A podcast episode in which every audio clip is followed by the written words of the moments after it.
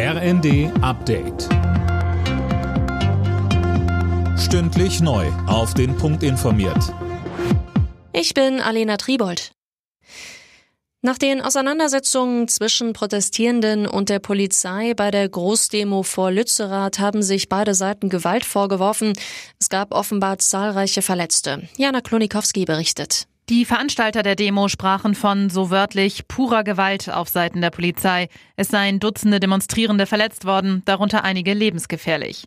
Die Polizei weist die Vorwürfe zurück und spricht von neun Demonstranten, die ins Krankenhaus gebracht wurden. Unter den Beamten habe es demnach 70 Verletzte gegeben.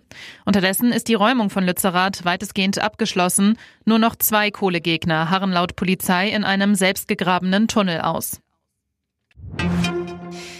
Kanzler Scholz und die SPD hüllen sich, was einen möglichen Rücktritt von Verteidigungsministerin Lambrecht angeht, weiter in Schweigen. Am Wochenende gab es ja Meldungen, dass Lambrecht heute ihren Rückzug verkünden will. Dazu sagte Parteichef Lars Klingbeil am Abend im ZDF. Ich kommentiere Zeitungsartikel nicht. Aber in einer Sache können Sie im Grundsatz ausgehen. Das, was wir als SPD zu entscheiden haben, das entscheiden wir geschlossen mit dem Bundeskanzler zusammen, mit der Parteiführung, mit dem Fraktionsvorsitzenden. Und wir verkünden Dinge dann, wenn sie zu verkünden sind. Aber das gilt im Grundsatz und nicht im Spezifischen hier. In Davos in der Schweiz diskutieren ab heute hunderte Politiker, Firmenchefs und andere Prominente beim Weltwirtschaftsforum.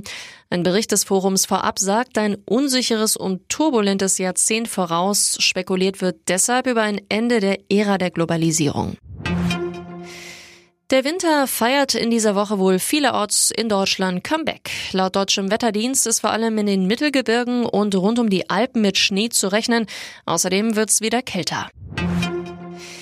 Die deutschen Handballer haben den vorzeitigen Einzug in die WM-Hauptrunde klargemacht.